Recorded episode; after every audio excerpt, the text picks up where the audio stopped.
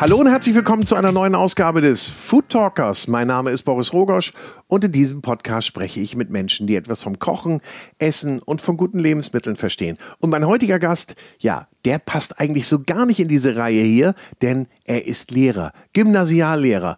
Und da fragt ihr euch, was will der denn hier? Ich kann es euch sagen, er ist nämlich ein Hobbykoch, der sogar Kochprofis von seinen Kochkünsten beeindruckt.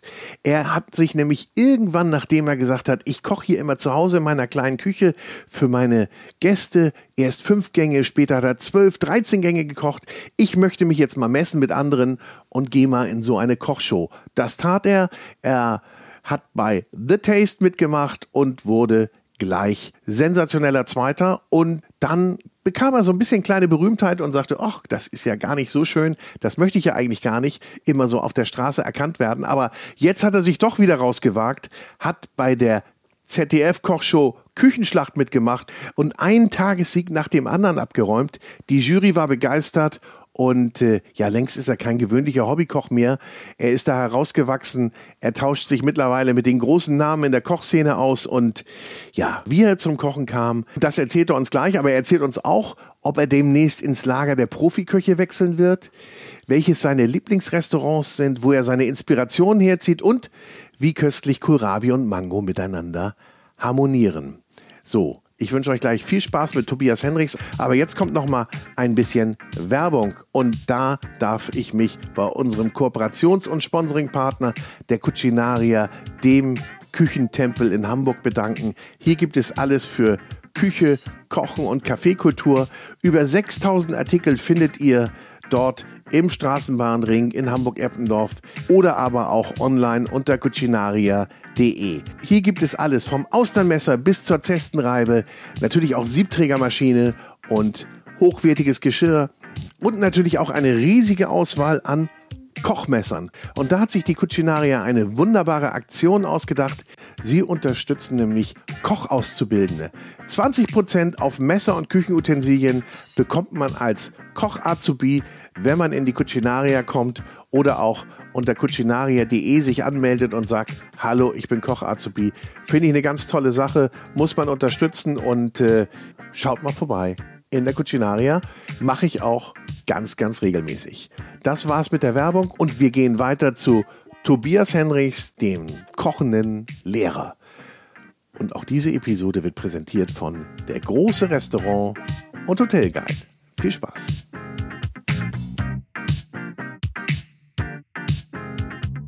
So, herzlich willkommen zu einer neuen Ausgabe des Food Talkers. Herzlich willkommen, Tobias Henrichs. Grüß dich, mein Lieber. Sagt man bei dir auch Moin, da wo du herkommst? Bei uns sagt man Hallo oder Hi, je nachdem. Du kommst aus Schweigern bei Heilbronn. Sag mal, wo das ist für die, die nicht so geografisch vorgebildet sind. Genau, also man kann sich vielleicht vorstellen, das liegt ungefähr zwischen Stuttgart und Heidelberg, ähm, inmitten von Weinbergen. Ja, es ist eigentlich ein total süßer Ort mit allem, was man braucht zwei Apotheken und so weiter und so fort. Ähm, ich hätte nie gedacht, dass ich mich auf dem Land so wohlfühle, aber ja, es ist wirklich schön. Und kulinarisch wahrscheinlich ganz hoch entwickelt, oder? Kulinarisch gibt es da schon noch bisschen Optimierungsbedarf. Ähm, also einen guten Rostbraten oder so kriegt man auf jeden Fall, aber wenn es so ein bisschen spezieller wird, dann muss man schon eine Weile fahren. Also Sternrestaurant, da muss man auf jeden Fall sich ins Auto setzen und eineinhalb Stunden fahren oder so. Oder man macht es selber. Oder man macht es selber, Weil genau. Das ist ja, das müssen wir jetzt ja nochmal sagen, deine absolute Passion. Du bist Hobbykoch, darf man gar nicht mehr sagen. Ne? Also du bist ja schon quasi auf dem Übergang zum Professionellen, zumindest vom Niveau her auf jeden Fall. Aber eigentlich von der Ursprungsprofession bist du Lehrer, Studienrat, Gymnasiallehrer. So, wie passen das zusammen? Das wollen wir jetzt erstmal erfahren. Ja, ähm, ja, auf jeden Fall. Kochen ist auf jeden Fall meine Leidenschaft. Und ähm, ich habe tatsächlich, als ich meinen ersten richtigen Job hatte als Lehrer, angefangen zu kochen. So richtig, ne? also früher auch schon. Aber dass ich dann so richtig eskaliert habe, war dann sozusagen, als ich genug Kollegen und Kolleginnen hatte, für die ich kochen konnte. Und dann habe ich die eben so ab und zu mal jeden Monat oder so oder alle zwei Monate eingeladen und am Anfang war es noch relativ bescheiden, so, keine Ahnung, vier, fünf Gänge oder so. Und dann ist es immer eskaliert. Und ähm, jetzt sind es manchmal so 12, 13 Gänge. Wow, wow. Und- da sitzen die aber schon ein bisschen länger bei dir. Ja, wobei ich jetzt tatsächlich auch schneller geworden bin. Also Ja? am Anfang habe ich für die fünf Gänge dann halt schon auch bis eins gebraucht oder so. Und jetzt Das lief aber nicht unter der Woche dann, ne? Das- nicht, dass die Schüler darunter leiden mussten. selbstverständlich nicht. Aber wie bist du dazu gekommen? Also ich meine, äh, zu sagen, ich koche jetzt mal fünf Gänge und jetzt zwölf bis 13, also ich kenne ja eher so Essen, wo man sagt, ich mache irgendwie, naja, ich mache drei Gänge. Und das ist dann schon für viele echt aufwendig und da kommen die auch schon ganz schön ins Rotieren. Bei dir scheint es nicht so zu sein. Ja, bei mir ist es einfach so, wenn ich in der Küche stehe, dann gehe ich da völlig drin auf. Ne? Dann so richtig, da bin ich im Flow und dann wird gekocht. Ich kann auch einfach nicht, wenn Gäste da sind und sagen, wir wollen nur was Einfaches oder so, aber sobald ich in der Küche stehe, dann fallen mir hunderttausend Sachen ein und dann mache ich nochmal irgendwas dazu, irgendeine Vorspeise und hier und da. Also ich kann einfach nicht langsam und ähm, ich muss immer sozusagen die volle Zeit ausnutzen und so viel machen, wie es geht. Ich habe da irgendwie keinen Stoppknopf. Haben die Gäste denn was von dir überhaupt? Sehen die dich? Äh, ja, ich bin schon ab und zu mal noch am Tisch. Ja. Aber ähm, meistens bin ich dann gerade am Überlegen, was muss ich als nächstes kochen. Oder was hat nicht so gepasst bei dem Gang vorher? Oder was hat gepasst? Also du analysierst dann schon während des Essens und bereitest den nächsten Gang schon vor. Wobei der ist sicherlich vorbereitet. Du bist wahrscheinlich komplett vorbereitet, oder? Bist du super strukturiert oder wie bist du? Ja, meine Küche ist winzig klein. Also wir haben, ich glaube, die hat irgendwie drei, vier Quadratmeter oder so. Nee. Und ähm, ja, da habe ich tatsächlich gelernt, irgendwie strukturiert zu arbeiten, weil anders geht es ja nicht. Und der große Vorteil ist, ich muss ja auch immer aufräumen, weil ansonsten, wo soll ich die Teller hinstellen? Und das heißt, hinterher ist tatsächlich auch relativ schnell aufgeräumt. Also nochmal zweimal die Spülmaschine anschalten und dann war es es so im Wesentlichen. Und das ist natürlich sehr angenehm, weil früher habe ich dann den ganzen Sonntag dann Küche geputzt und aufgeräumt. Und das ist dann doch ein bisschen ja, der Teil, der nicht so Spaß macht beim Kochen. Hast du denn irgendwo dann mal so, so einen Kick gehabt, dass du oder so eine Inspiration gehabt, dass du gesagt hast, das will ich kochen? Oder warst du schon immer kulinarisch interessiert und hast als Kind schon gekocht? So die Geschichte, ich habe mit Mama schon gekocht und oder mit Oma oder wem auch immer. Ja, ich habe eigentlich schon immer so eine Zwangsstörung gehabt, dass ich nicht nach Rezept kochen konnte. Ähm, und ich habe tatsächlich auch Kuchen und sowas versucht, immer neu zu erfinden. Ja. Ich war, das war immer so eine fixe Idee. Ich wollte immer irgendwas neu erfinden. Und ähm, das ist natürlich meistens schiefgegangen als Kind.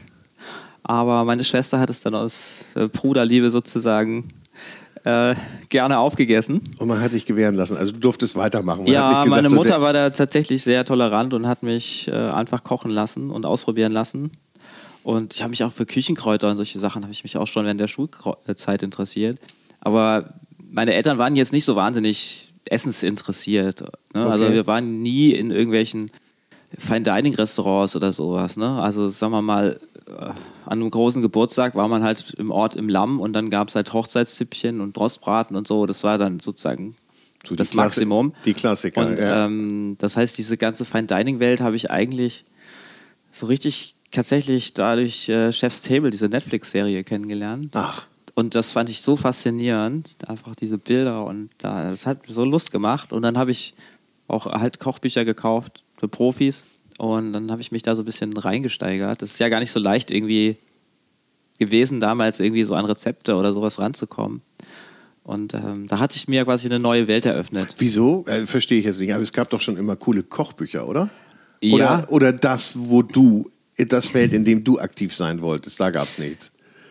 Genau, also ich wollte, oder was mich dann fasziniert hat, waren tatsächlich so diese, diese Sterneküche, ne? So Okay. mit irgendwie, Mhm. und ich habe immer schon irgendwie ungewöhnliche Aromenkombinationen geliebt, irgendwie spannendes Essen und so weiter.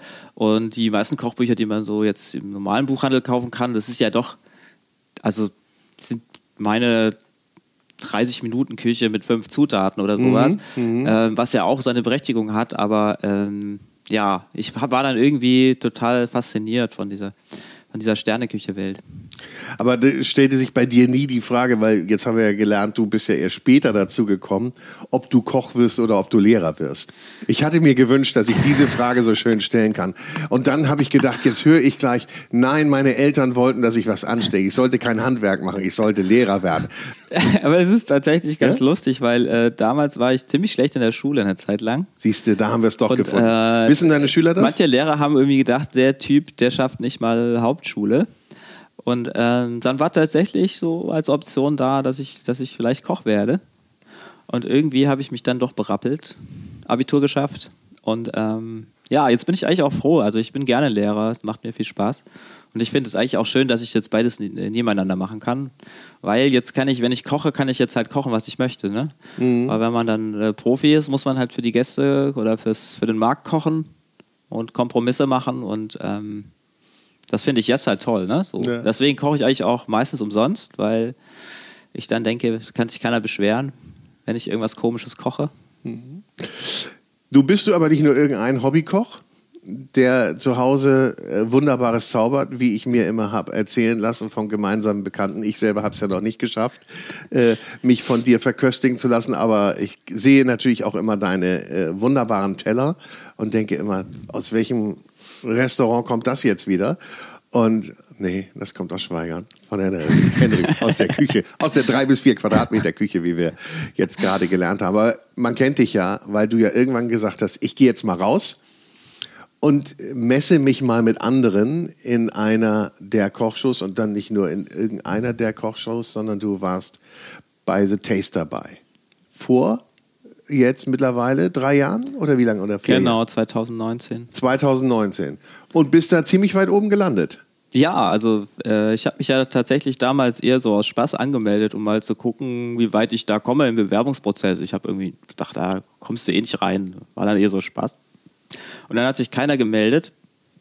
Und dann habe ich schon gedacht, okay, so schlecht kochst du, also dass du nicht mal mehr eine Absage bekommst. Da warst du ein bisschen frustriert. Und da war ne? ich schon ein bisschen frustriert. Und ähm, dann war aber, hat sich herausgestellt, dass ich einfach zu spät dran war und sozusagen die ihren E-Mail-Ordner gar nicht mehr angeschaut haben. Und dann haben sie sich im nächsten Jahr gemeldet. Ja.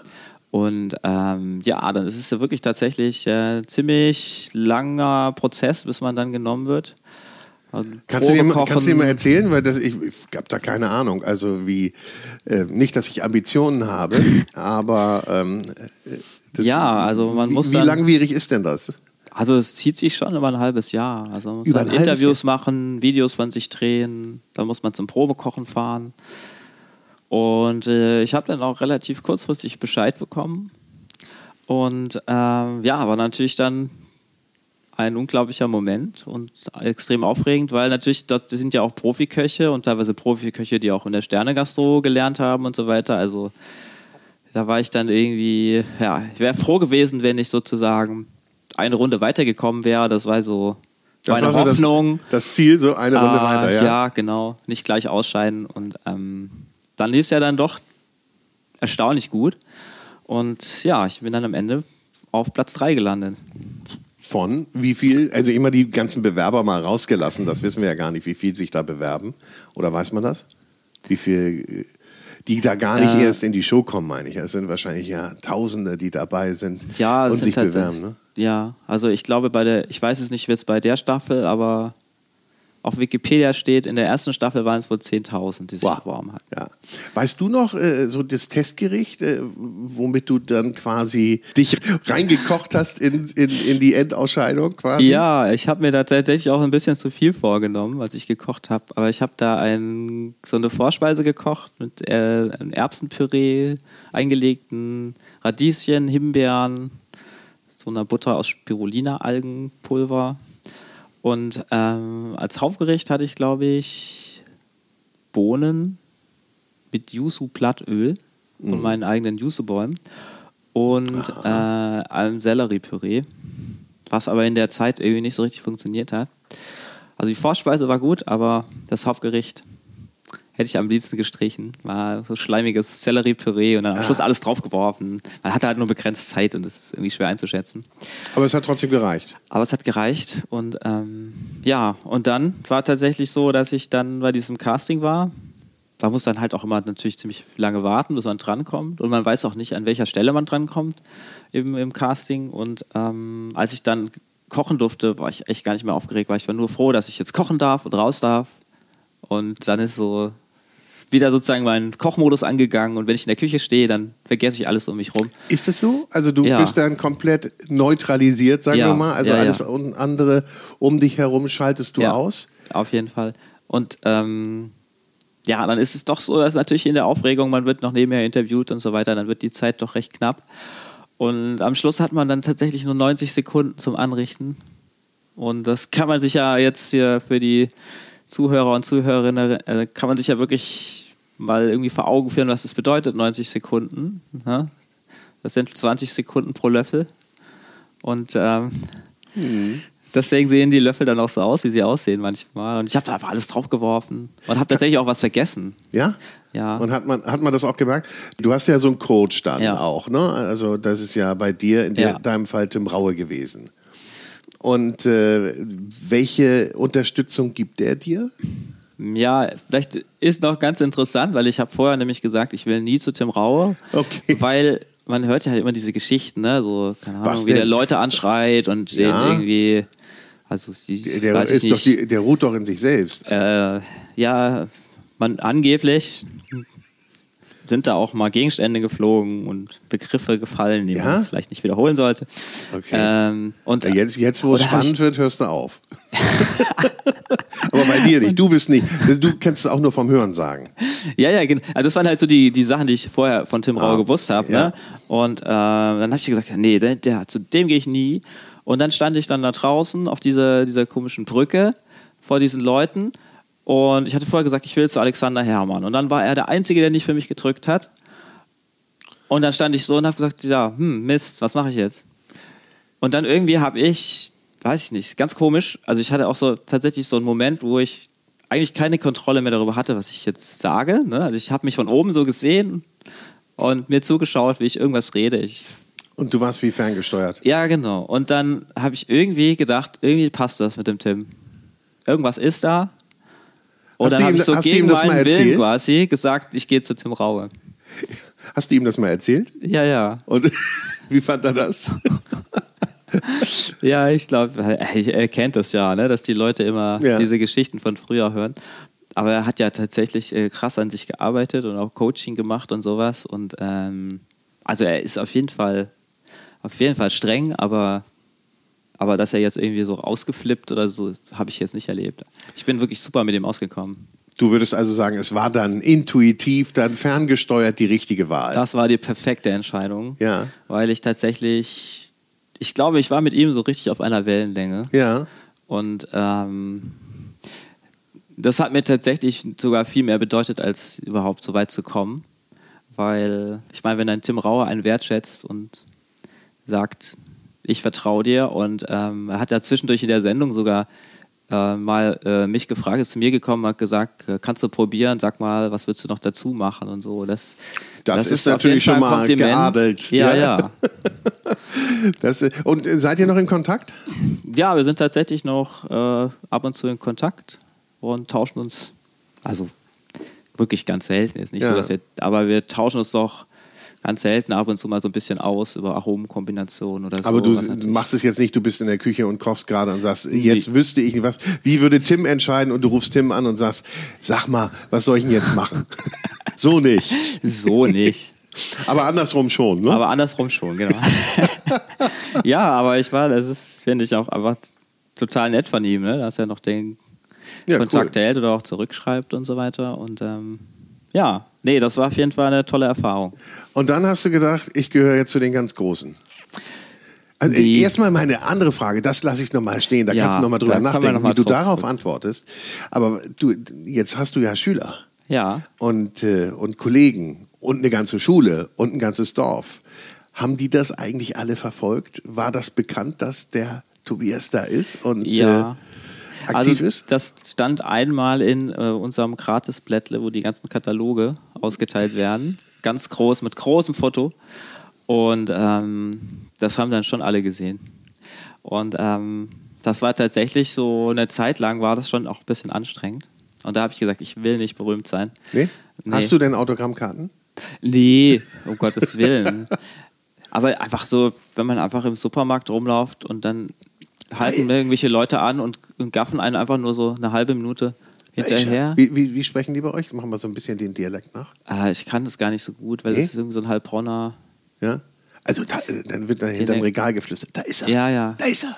Mal Ja, ja, gucken, genau. was der einkauft. Wir wollen das einkaufen, was er Ja, einkauft. ja, und dann sprechen sie einen an und dann überlegen sie sich aber nicht, was sie danach sagen. Und dann sagen, ah, sie sind doch der aus dem Fernsehen und stehen vor einem.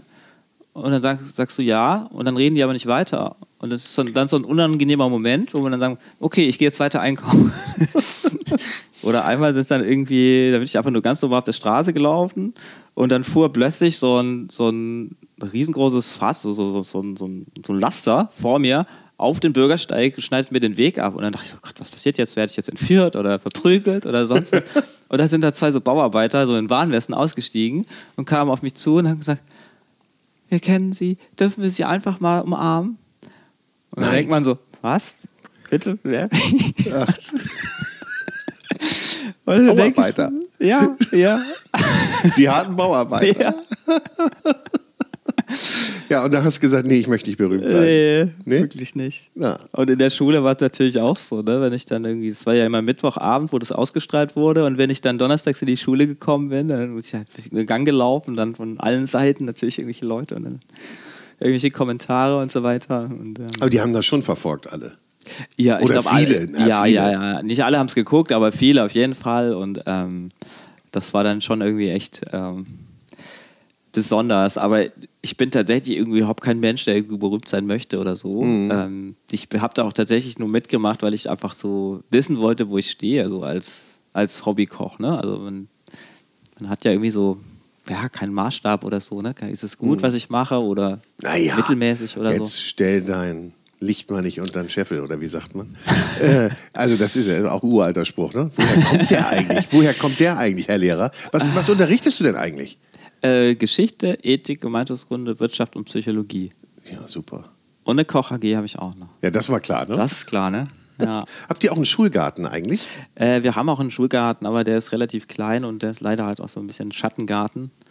Und der ist auch offen, der Garten. Und da ähm, kommen leider auch immer mal Leute aus der Umgebung Ja? und ernten ihr Gemüse. Nein.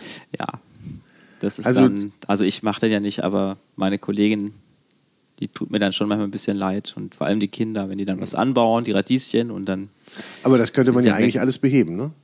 Könnte man, so einen Garten könnte man ja auch an anderer Stelle, wo es mehr Sonne gibt und wo es etwas besser ja, geschützt ist, es müsste installieren. halt den Platz geben auf dem Schulgelände. Und den Ne? können wir schaffen. Ja. Oder? Bist du denn dafür, dass da, dass- ich weiß nicht, wie ist denn das bei dir unter deinen Schülern? Also, wenn die sehen, was du da kochst, das sehen die ja, wenn die das verfolgen, ähm, können die sich darunter was vorstellen? Haben die sowas schon mal gegessen? Kennen die auch die einzelnen Produkte, die da verarbeitet werden? Stellt man ja immer wieder fest, dass da das Wissen etwas äh, äh, niedrig gelagert ist. Ja, also ich glaube, äh, mit den Produkten, also ich liebe ja einfach irgendwelche ausgefallenen Produkte und sowas. Ich glaube, da können auch viele Erwachsene nichts mit anfangen.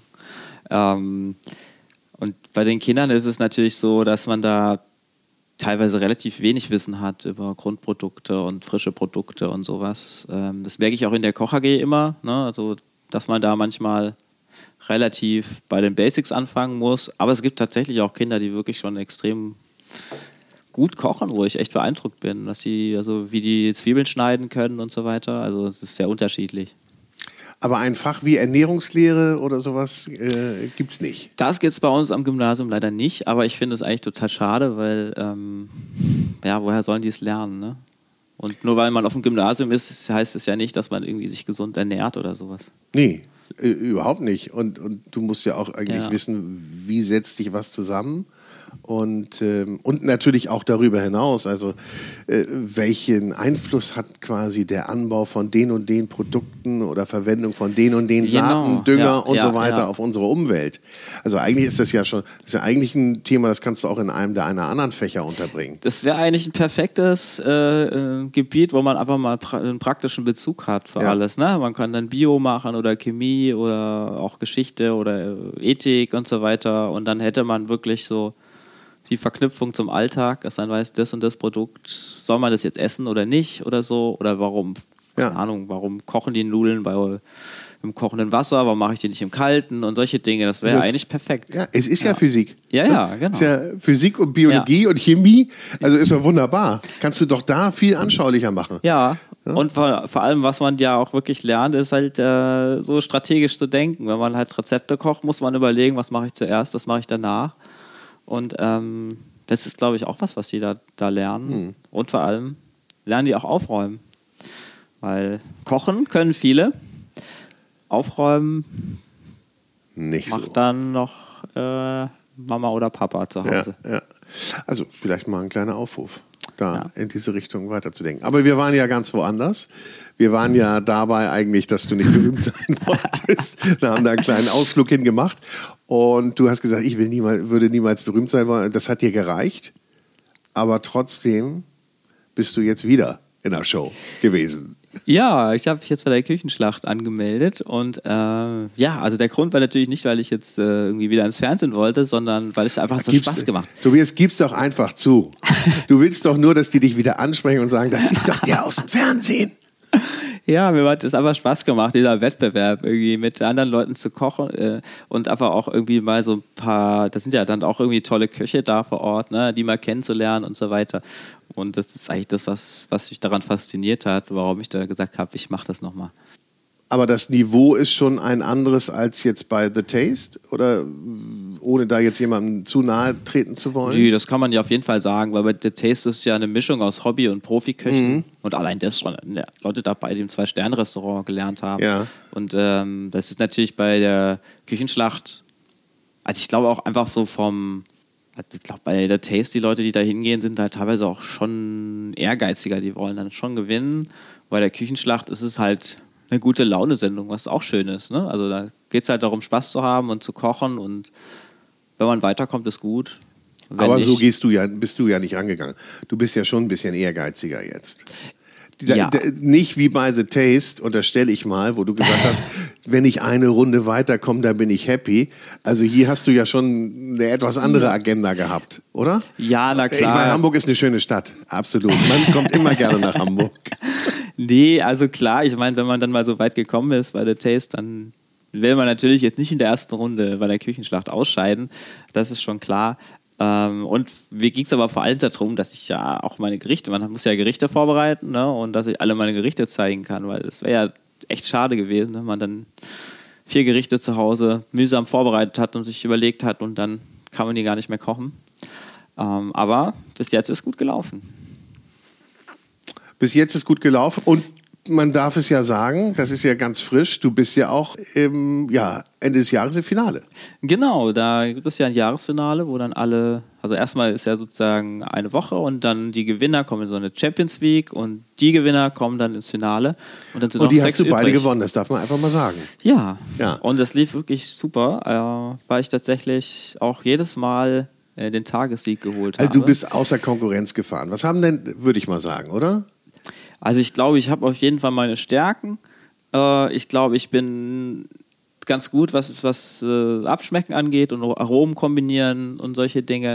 Äh, was technische Dinge angeht, sind andere, glaube ich, tatsächlich besser. Und ich habe auch wirklich Leute getroffen, die es so richtig drauf haben.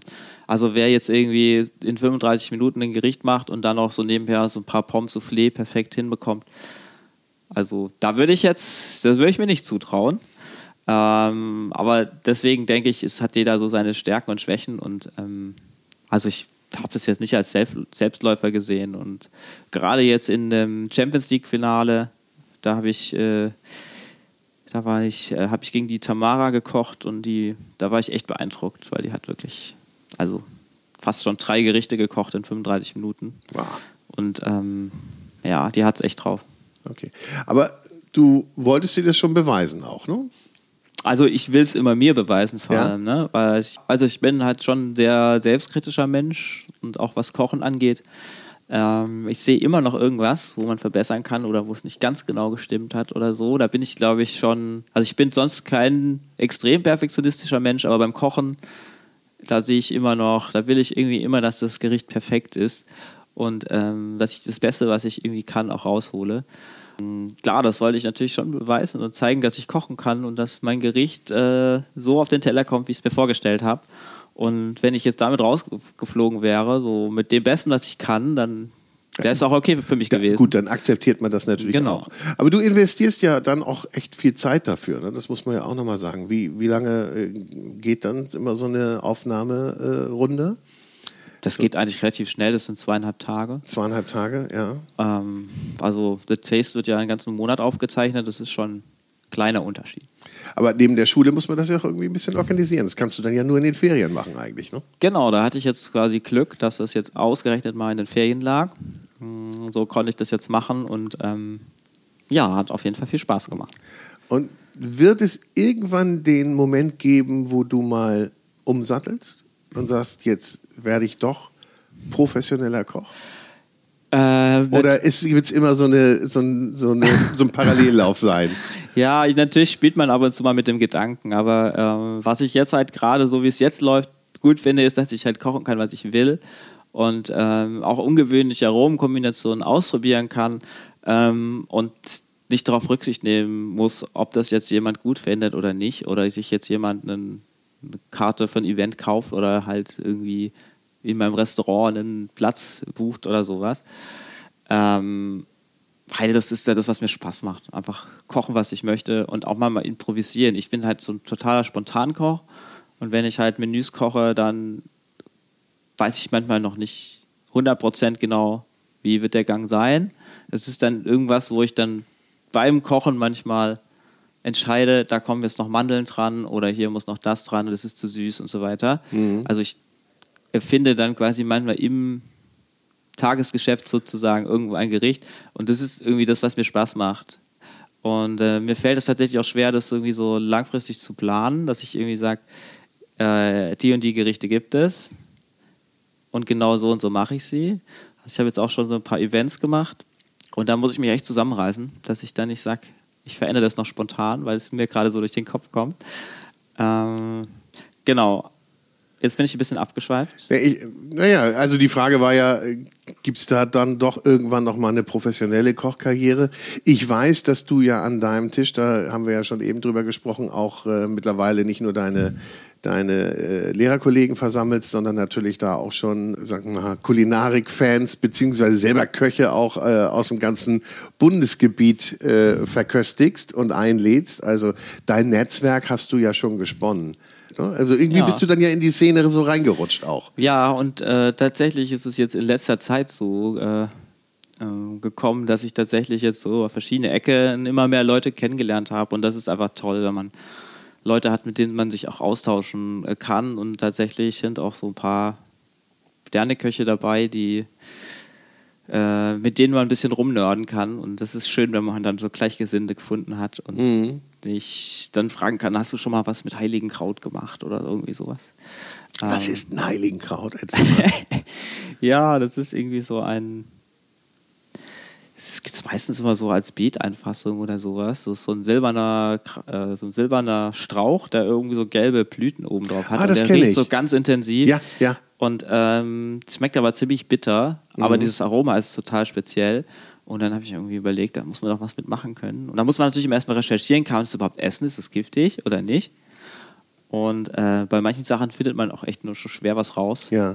Und ähm, ja, dann ist es natürlich cool, wenn man dann Leute hat, wo man einfach mal fragen kann, so, hast du das, hast du das schon mal gegessen? Hast du es überlebt? Und ähm, ja, das macht dann, das macht dann einfach Spaß. Kriegst du denn alle Produkte bei dir zu Hause oder musst du da äh, oder bist du mittlerweile angeschlossen an einen der großen äh, Lieferanten, der die, der die Fine Dining Küchen beliefert? Halten sie auch bei dir? Hält der Truck auch bei dir? Nee, es ist tatsächlich so, dass ich mich, also was halt Kräuter und solche Sachen angeht, die baue ich halt alle selber an Ah, auf der okay. Terrasse Das machst und du auch im noch? Garten. Ja. Ähm, und ähm, ja, da habe ich jetzt auch so ein bisschen Sammelleidenschaft entwickelt. Aber so, ach, ich finde es auch was spannend, irgendwie so irgendwas zu finden, wo man halt noch nicht so oft gegessen hat oder wo man vielleicht noch nicht so kennt oder so und dann Mhm. zu experimentieren, wie man das einsetzen kann. Und ähm, ansonsten, ja, wenn ich halt im Urlaub bin oder so, dann klapper ich halt alle Supermärkte ab und dann kaufe ich eigentlich immer alles, was mir, was ich nicht kenne und guck mal, was man damit machen kann. Ja, cool. Es gibt ja so Leute, die haben so ihre Standardgerichte, ne? Ja. die feiern die ab und Ja. die wer- werden vielleicht auch immer besser, aber das wäre für dich total äh, langweilig. Da kann man auch gar nicht fragen, ob du einen Signature-Dish hast. Kann man schon fragen, aber das Ja. ist wahrscheinlich wandelbar. Jede Woche was Neues. Ja, Signature Dish, das klingt jetzt immer schon so, als ob ich es jetzt geschafft hätte und am Koch-Olymp wäre. Aber ja, es gibt schon ein paar so Gerichte, wo ich sagen würde, das ist so die Art, wie ich koche. Ja, also für mich, ich habe mich tatsächlich aber auch ein bisschen gewandelt, was so meinen Kochstil angeht. Dass ich, also am Anfang habe ich natürlich auch immer so ein bisschen, keine Ahnung, so Malen nach Zahlen gemacht, ne? So immer schöne Gelees, also Gels gemacht und damit schöne Pünktchen und sowas. Und das ist jetzt irgendwie gar nicht mehr so meins. Also jetzt ist so eigentlich die Idee, alles, was auf dem Teller ist, muss irgendwie einen geschmacklichen Sinn haben. Ne? Mhm. Entweder von der Textur oder vom Aroma.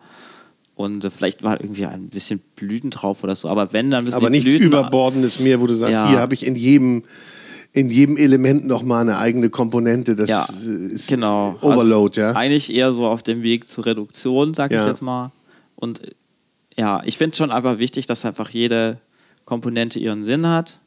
Und ähm, ja, so diese Teller, wo dann so irgendwie ein Haufenweise Deko drauf ist und nochmal geschnitzte Tomaten und hier Gurkenröllchen und so, wo du einfach denkst, das ist jetzt, lenke eigentlich ab von dem eigentlichen. Das ist gar nicht mehr so meins. Aber wenn du jetzt ein Gericht hättest, um mir zu zeigen, äh, das ist so mein Kochstil, was wäre das dann? Was würde dir spontan einfallen? Welch, Ähm. was für einen Gang würdest du da wählen? Das wäre jetzt tatsächlich ein Gang, den ich jetzt neulich erst entwickelt habe. Das waren, ähm, da habe ich quasi Kohlrabi in so eine Art Nudeln Ja. äh, geschnitten, so eine Art Bandnudeln. Und dann ganz einfaches Dressing aus äh, Mango. Und im Prinzip ist es ganz simpel: eine Mango nehmen, bisschen gelbe Chili, bisschen Salz, bisschen Pfeffer, bisschen Essig und ähm, das Ganze mixen und mit ein bisschen Öl und dann wird es so eine Art Was für ein Öl nimmt man da? ja, einfach neutrales Öl, Rapsöl, Sonnenblumenöl. Und dann wird es so eine Art Mayo. Ja. Äh, man braucht wirklich nicht viel Öl, nur so einen Esslöffel oder so. Und wirklich die ganze Mango. Aber man braucht halt einen guten Mixer, weil ansonsten wird es halt faserig. Aber wenn du einen guten Mixer hast, dann gibt es sensationelles Dressing. Richtig cremig. Und du denkst, da ist wahnsinnig viel Fett drin. Ähm, und darin werden die quasi mariniert. Und dann kommen nur so ein bisschen Crunch drauf mit ähm, Pankobröseln und mit Wacholder. Äh, Mit Wacholder. ja, und die Idee war sozusagen, weil ja, ähm, das kennt man ja, wenn man vorne an der Mango so ranriecht, an dieser Stelle, wo die am Baum hing, dann riecht es ja so harzig. Mhm. Und Wacholder ist ja auch so ein bisschen harzig. Und das ist sozusagen die, die Ah. Interessante Verknüpfung. Assoziation, ja. Und dann noch ein Kraut namens Zitronentagetes. Oh. Und das, war die, das sieht halt auch relativ simpel aus, ne? also mehr ist dann auch nicht drauf. Ähm, aber das finde ich einfach, das ist so das, wo ich denke, das ist so mein, mein Stil. Ne? So, also Okay. kein Fleisch oder Fisch als Grundprodukt. Ähm, das muss irgendwie frisch und leicht sein. Klingt aber super. Ja. Und wie, wie machst du die Nudeln? Die, also die oder die, die, die, die Kohlrabi-Nudeln? Da habe ich mir jetzt so eine Maschine gekauft, wo man die, wo man so Scheiben abschälen kann. Ja. Ähm, und die schneide ich dann einfach in. Und die schneidest du dann nochmal fein. Die schneide ich dann Und die fein. machst du ganz fein dann. Die sind Okay, wie, so, ja wie so Bandnudeln. müssen ja noch halten, ne? Genau. Ja. Ja. Und durch die Marinade werden die auch weicher, sodass man die wirklich so quasi wie Spaghetti so aufrollen kann. Mhm. Und ähm, ja, Da könnte ich mir aber trotzdem noch ein bisschen Fisch vorstellen. So ein bisschen Ja. marinierten Fisch. So oder. Jakobsmuscheln. Oder Jakobs- Jakobsmuscheln. Ja. Ja. Ähm, Kann man dazu machen, durchaus. kann man dazu machen. Okay, aber das ist aber so- Für, also für mich, wenn ich jetzt äh, überlegen würde mm, und jemand würde sagen, mach bei dem Gericht noch was dazu, dann wäre das für meinen Geschmack überflüssig oder zu viel. Weil ich das so perfekt finde. Ja. Und ähm, da braucht man meines Wissens, also für mein Gefühl, nicht mehr dazu. Da wollen wir nicht dran rütteln. Jetzt dann. Wenn es so ist, dann ist es so. Ich nehme dann auch meinen Einwurf zurück. Vielleicht mache ich es mal nach, aber ich, bei mir ist es ja auch so. Ich koche ja, wenn ich koche, Ja, dann, ja. dann nehme ich mir ja auch eher so eine Inspiration. Ja. Und sage, ah, da war doch die und die Idee. Ja. Und das genau merken kann ich mir sowieso dann nicht. Und das ist auch manchmal ganz gut. Und ich versuche es dann irgendwie gar nicht abzuwandeln, aber es ist dann eine Abwandlung. Es geht wieder in die Richtung, aber dann wird es eben nochmal erweitert. Aber so gehst du ja dann auch ähnlich Ja, das vor. ist ja der Spaß am Kochen, finde Ja, ich, ne? dass ja. man einfach auch diesen Spielraum hat zu improvisieren, weil halt anders als beim Backen kann ja beim Kochen nicht so viel schiefgehen, wenn man so ein bisschen Gespür dafür hat, was man austauschen kann oder anders machen kann. Und das finde ich ja das Faszinierende. Nun sagst du, du, du kochst jetzt nicht unbedingt, also du bist sehr intuitiv, wenn du dabei ja. bist. Äh, vielleicht änderst du noch irgendwas in der letzten Minute und sagst, ich gehe doch mal die Richtung. Du kochst nicht nach Rezepten, aber trotzdem arbeitest du gerade an einem Kochbuch. Ja, genau. Ähm, ja, weil ich einfach denke, äh, so zurückdenke, als ich mit Kochen angefangen habe. Und ähm, ja, ich hätte mir einfach ein Buch gewünscht, das mich so an die Hand nimmt, ne? wo, man, wo dann drin steht, äh, wenn du eigene Gerichte entwickeln willst, musst du das und das beachten. Oder äh, schau mal, so, keine Ahnung, die, äh, ja, diese Gedankengänge kannst du dir machen, diese Überlegungen kannst du anstellen. Ähm, okay. Welche Aromen passen vielleicht tendenziell zusammen? Wie ist es mit Geschmack, keine Ahnung, sowas wie süßes Säurespiel, was man immer irgendwo liest oder sowas, mhm. ne? dass das irgendwie ausbalanciert ist. Das ist so Sachen, wo manche Leute nehmen das so für selbstverständlich, aber viele Leute haben davon den noch nie gehört. Und kann man das denn in einem, jetzt stelle ich mir total schwer vor, kann man das denn in einem Buch vermitteln? Also man kann natürlich sagen, okay, geh mal diese Richtung, ja. diese Komponenten, die bewirken das. Aber man muss es natürlich auch wirklich fühlen, schmecken. Ja. Ähm, aber wenn man natürlich so ganz neu rangeht, braucht man so eine Anleitung, verstehe ich, ja. Also das wär, ist natürlich ein Buch für Leute, die schon kochen, ne? Also mhm. nicht für jemand, der jetzt irgendwie das erste Mal Spaghetti mit Tomatensauce kocht. Ähm, und ähm, die Idee des Buches ist quasi, dass man von vorne bis hinten sich mal überlegt, was, was kenne ich schon für Gerichte, so, sowas als Ausgangsmaterial ähm, nimmt, vielleicht irgendeine Aromenkombination und dann immer mehr dazu denkt sozusagen. Und ich glaube, was so Aromenkombinationen angeht, das ist tatsächlich vor allem Erfahrungssache, weil man muss halt die Aromen auch so im Kopf haben. Ne? Wenn ich jetzt irgendwas esse, so wie jetzt mit der Mango, und ich rieche an der Mango, und wenn ich wissen will, ob das jetzt irgendwie zu Wacholder passt, dann muss ich auch den Geschmack von Wacholder im Kopf haben, weil sonst habe ich die Assoziation nicht. Ähm, das ist, glaube ich, das eine. Aber andere Sachen sind einfach ey, die kann man einfach lesen und dann verstehen. Also sowas mhm. wie, ähm, welche Rolle Texturen spielen. Ne? Also das ist ja, das ich jetzt auch tatsächlich in den letzten Jahren so angefangen, mich damit zu beschäftigen. Es ist ja wirklich ein, ein großer Unterschied, ob ich jetzt äh, ein Gemüse querschneide zur Faser oder mit der Faser. Dann, ja, einmal habe ich es länger im Mund, einmal geht es schneller vorbei oder kann man ja auch bei Möhren zum Beispiel, wenn ich ein Stück Möhre im Mund nehme, kaue ich lange drauf rum, dann kommt immer wieder Möhrenaroma. Wenn ich irgendwie Möhrensaft habe, habe ich einmal ganz kurz ganz viel und dann ist es weg. Mhm. Und, und solche Sachen, das kann man sich irgendwie klar machen. Und, ähm, das machen sich die meisten wahrscheinlich gar nicht klar, ja. nicht? welche ja. Auswirkungen das hat. Äh, vielleicht vieles macht man wahrscheinlich intuitiv. Ja. Aber äh, natürlich, fände ich auch spannend. Also ich würde da jetzt, ich bin auch jetzt nicht so der Riesenkochbuch-Fan, ja. da würde ich auch gerne drin blättern. Wann kommt's denn? ja, Herbst 2023 tatsächlich. Oh, da müssen also wir noch, noch ein bisschen, warten. bisschen hin. Ähm, ja, da hängt natürlich auch immer ziemlich viel dran an so einem Kochbuch. Und dann wird es natürlich auch verschiedene Rezepte geben wo, dann, wo ich aber dann versuche, ein bisschen zu erklären, was ist so mhm. der Gedankengang dahinter. Also wenn wir jetzt nochmal das Gericht von vorher mit der, ähm, mit der Mango und mhm. den Kohlrabi, Kohlrabi. nehmen, ne? also wenn du jetzt so, so, diese ganzen Texturen irgendwie dir anschaust, da hast du quasi den knackigen Kohlrabi, ja. äh, dieses cremige Dressing, äh, noch diesen Crunch oben drauf, der nochmal so ganz andere knusprige Textur hat und die Kräuter, die auch nochmal so ein bisschen eine andere Texte. Da hast du ganz viele verschiedene, also auch wenn das Gericht relativ simpel ist, es passiert relativ viel im Mund.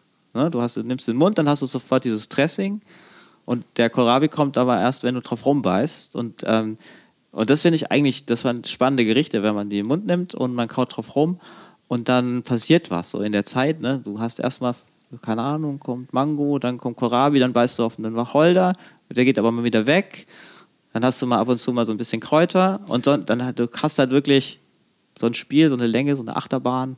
Eigentlich müsste dieses Buch dann ja so eine Checkliste erhalten, äh, enthalten, ne? Ja. So, hast du das weiche, cremige, hast du das crunchige, habe ich das dabei? Aber es muss ja nicht immer dabei sein, weil das wird ja auch langweilig. Genau. Wenn ich jetzt so ein Menü habe, wo immer das gleiche, die gleichen die gleichen Texturen Abge sich wiederfinden. werden. Ja. Genau. Ja, das hat man ja teilweise auch in manchen Sterneküchen, ne? Da hast du so eine äh, so dieses Variation von, keine Ahnung, Tomate oder Variation von Möhre oder sowas. Ähm, das finde ich dann manchmal auch ein bisschen langweilig, weil es halt einfach so, ja, wie du sagst, so erwartbar ist, ne? So man weiß, okay, da ist jetzt ein Püree und ein Eis und hm, hm, hm.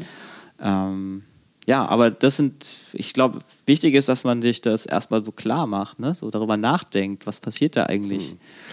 Auf der anderen Seite kann man natürlich sagen, nun sind wir hier natürlich ein Kulinarik-Podcast, ich will ja. das gar nicht in Abrede stellen, aber manchmal macht man sich ja auch ein bisschen zu viel Kopf darum, ne? Ja. Oder?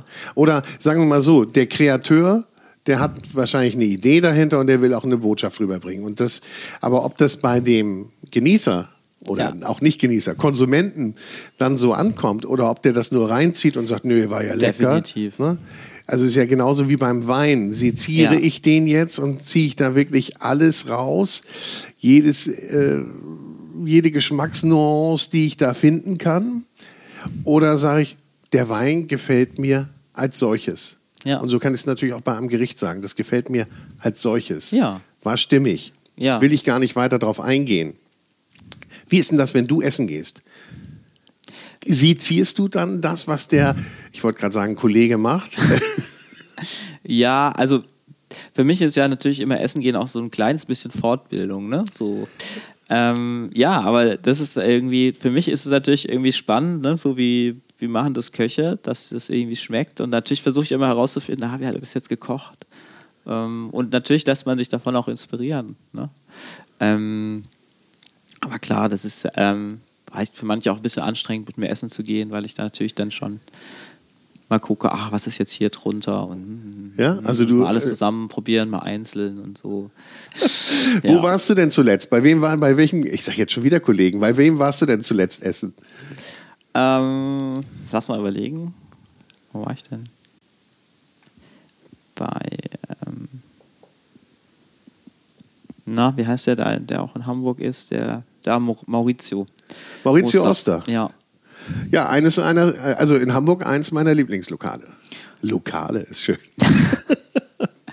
ja, also äh, ne, das Teig, das war schon sehr spannend irgendwie, fand ich. Also, du musst jetzt nicht sagen, weil ich, weil es eines meiner Lieblingslokale ist, das dir nein, nein, nein. super gefallen Aber ich sag mal so, ähm, also ich fand, ich fand echt alles durchgehend sehr gut.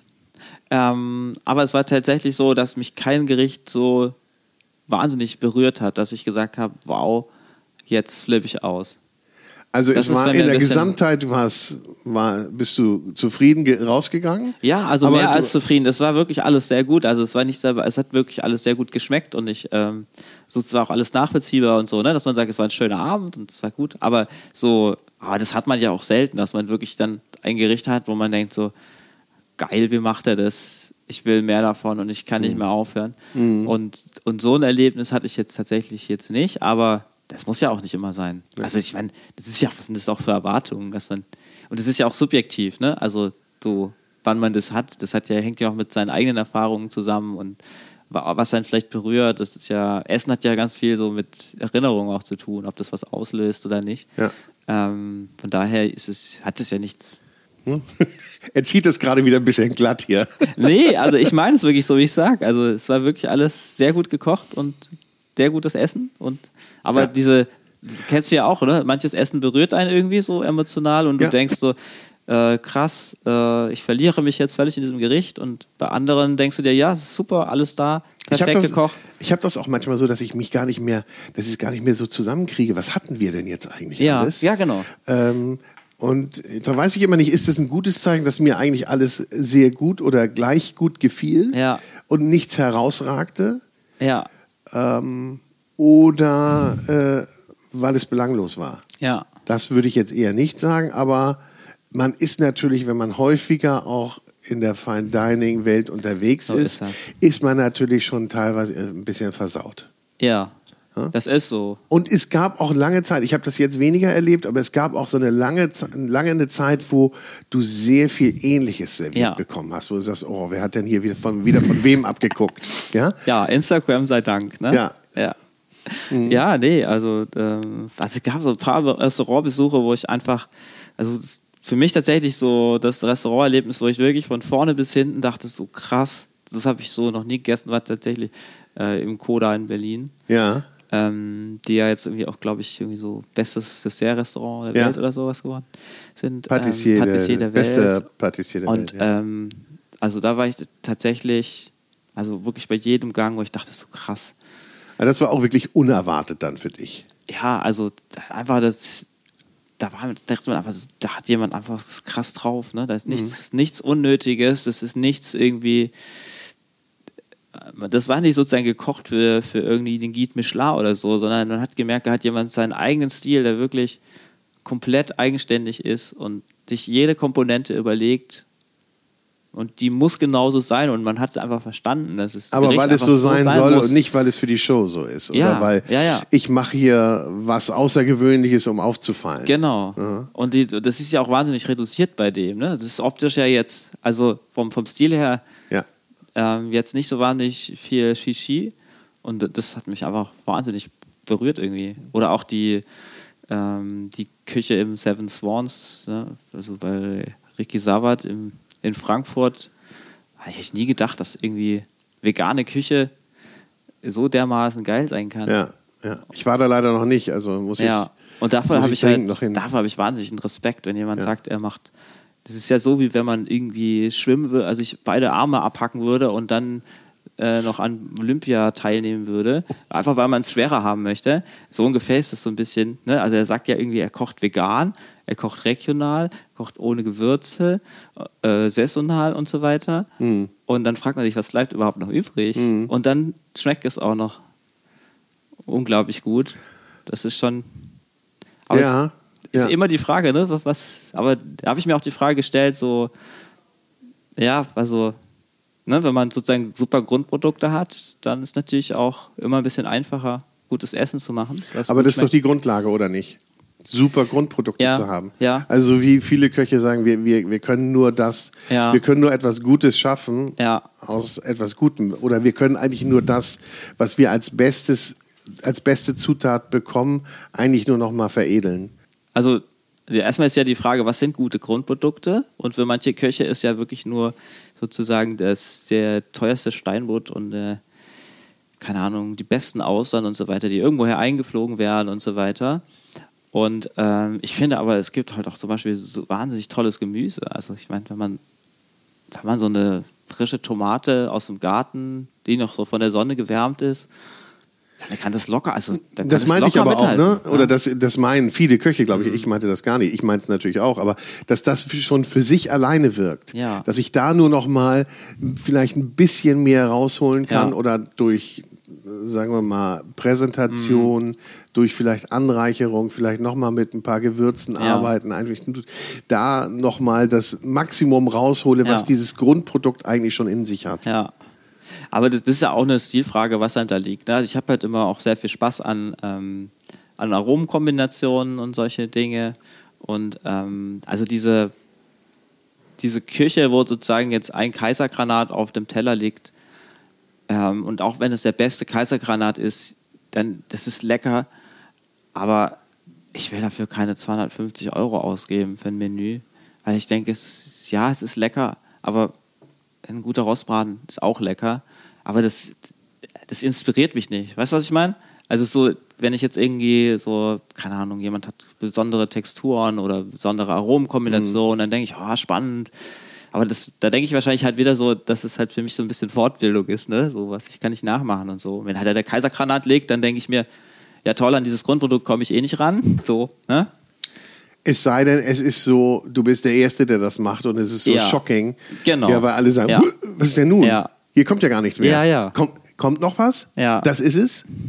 Und das ist dann die Überraschung. Aber die Genau. ist natürlich auch nur einmal da. Ne? Die ähm, kommt nicht immer wieder. Wenn du das bei den nächsten wieder hast, dann sagst du, okay, kenne ich. Ja. Gibt es denn einen Koch, wo du sagst, den bewundere ich wirklich? Das ist so, also ich will jetzt nicht von Vorbild sprechen, aber das ist derjenige, diejenige, wo du sagst, boah, ja. wenn ich mich jetzt entscheiden müsste, zu wem ich gehe, dann dahin. Ja, die beiden, die ich jetzt gerade genannt habe, die haben mich schon irgendwie schwer beeindruckt und sind echt sehr inspirierend. Und ähm, wen ich auch noch toll finde, ist Björn Swanson, Ja. weil ich, weil er irgendwie so einen Weg der totalen Reduktion geht und das tatsächlich auch mit, also Reduktion, aber halt mit, nicht mit Luxusprodukten, Ja. sondern der holt noch aus einfachen Produkten einfach was raus. Da gibt es ja irgendwie so ein Gericht, wo, wo also ein, ähm, was war nochmal, aus Kürbis so einen Würfel hat, aus Brioche ist das, glaube ich. Mhm. Und dann gibt es so eine klare, so einen klaren Sud aus äh, Blauschimmelkäse dazu, ein bisschen Kernöl und das war's. Und da steht einfach dieser Würfel in so einer Flüss Flüssigkeit, so ein bisschen Kernöl. Also man kann da nichts mehr weglassen. Also es ist aber einfach so perfekt. Ja. Und äh, das finde ich ist ja wirklich so beeindruckend, wenn jemand sagt, ich arbeite so lange dran, dass einfach mit sozusagen drei Komponenten das Gericht perfekt ist. Und äh, so, das finde ich einfach so als Vorbild irgendwie finde ich das total Wie wir spannend. Norddeutschen sagen, reduce to the max. Genau. Ja, aber das ist, das schaffen halt nicht alle, ne? Also, Nee. Nee, aber das hatte ich auch bei, bei Björn Swanson im Ja. Feld. Also das hat mir auch sehr, sehr gut Ja. gefallen. Also die Küche mag ich auch sehr, sehr gerne. Ähm, es ist vielleicht aber auch ähm, immer so eine, ja, so eine Trendphase, ja? Ja. Wahrscheinlich, vielleicht ist es so, wenn du mich in drei Jahren fragst, sage ich was anderes. Auf jeden Und Fall. dann haben wir, sind wir wieder auf einem anderen Dampfer. Und das macht es ja wir auch wieder spannend. Töpfchen und Ja, und machen ja immer noch viele. Also dann Ja. ne? die letzten, die dann, die das dann noch machen, sind dann schon wieder hip. Mhm. Ja, das ist ja irgendwie oft so, ne? Dann irgendwie, manchmal läuft dann sowas aus und dann. Es ist ja so wie der Klassik, die jetzt ja irgendwie auch so wiederkommt, ne? Dass irgendwie, keine Ahnung, bei Jan Hartwig dann irgendwelche Pasteten gemacht werden und, und solche Dinge. Das scheint ja irgendwie wiederzukommen. Ist auch schön. Ich mag das Ähm, auch gerne. Ja, aber ich muss ja sagen, also ich bin jetzt vielleicht auch eine andere Generation, Ja? ganz leicht. Ähm, und ich habe so diesen Höhepunkt der Klassik habe ich ja irgendwie gar nicht erlebt, wo das dann halt richtig geil war. Ich habe nur diese Ausläufer, wo man halt, das was sie nur bedeutet hat, irgendwie so Schickimicki-Restaurants, so irgendwie den 100-jähriger Kochstand, der immer noch das Gleiche kocht und das ist halt dann nicht so wahnsinnig sexy irgendwie. Aber ich glaube, wenn das jetzt, wenn sich da jetzt jüngere Köche den wieder annehmen, glaube ich, kann das schon nochmal richtig geil werden. Dein nächster Besuch, wo führt dich dein nächster Restaurantbesuch hin?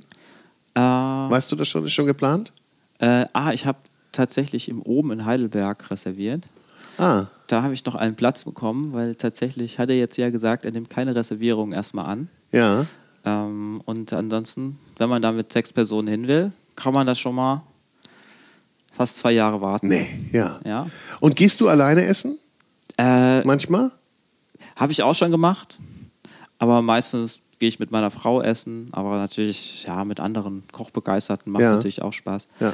Aber ja, ist immer so eine Sache, wenn man, ich, es tut mir halt auch irgendwie ein bisschen immer leid, wenn ich sozusagen alleine im Sternrestaurant bin mit irgendwie fünf Plätzen und dann reserviert man, blockiert man einen Tisch. Ja. Ne? Das ist irgendwie ja für die auch nicht so super wirtschaftlich effizient, deswegen mache ich das aus dem Grund eigentlich auch nicht so gern. Aber ich kann eigentlich ganz gut alleine essen. Also mir macht das gar nichts aus, irgendwie alleine irgendwo zu sitzen und dann da vor mich hin zu essen. Machst du dir Notizen? Fotos? Foto, bist du so ein Essenfotografierer? Ich bin tatsächlich ein Essensfotografierer. Ähm, ja, einfach so als Erinnerungsstütze. Ne? Ja. So, was war drauf Was, und so weiter. Ähm, aber die richtig beeindruckenden Gerichte, die hat man einfach im Kopf irgendwie so. Ne? Wenn sagst, es war so stimmig und dann erinnerst du dich dran. Ich fand unser Gespräch auch sehr stimmig und sage herzlichen Dank, Tobias Henrichs. Ich bedanke mich. Die Zeit ist um, wollte ich gerade sagen. Die Zeit ist um. Ich habe einiges gelernt und äh, das Kohlrabi-Rezept mit Mango werde ich auf jeden Fall übernehmen. Ob ich da dann noch eine Jakobsmuschel zumache, das werde ich dir dann sagen. Aber so muss ja auch sein. Auch wenn du sagst, es reicht, aber Nein, der jeder muss sein Gericht selber für dich reicht finden. es. Ja, für eben. dich reicht es. Genau. Ja. Super. Alles Herzlichen klar. Dank. Dankeschön.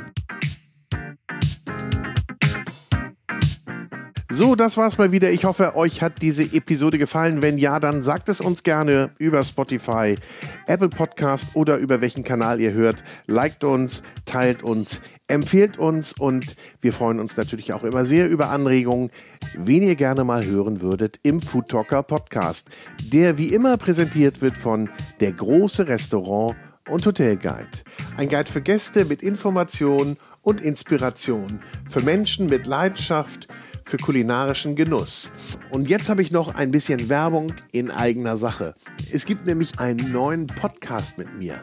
Der heißt Vinyl und Wein. Und in diesem Podcast begrüße ich spannende Persönlichkeiten, die ihre Lieblingsplatten mitbringen und wir trinken dazu passende Weine. Ich spreche mit meinen Gästen über deren musikalische Meilensteine und über die Bedeutung von Musik in ihrem Leben. Also, wir hören uns bei Vinyl und Wein. Viel Spaß!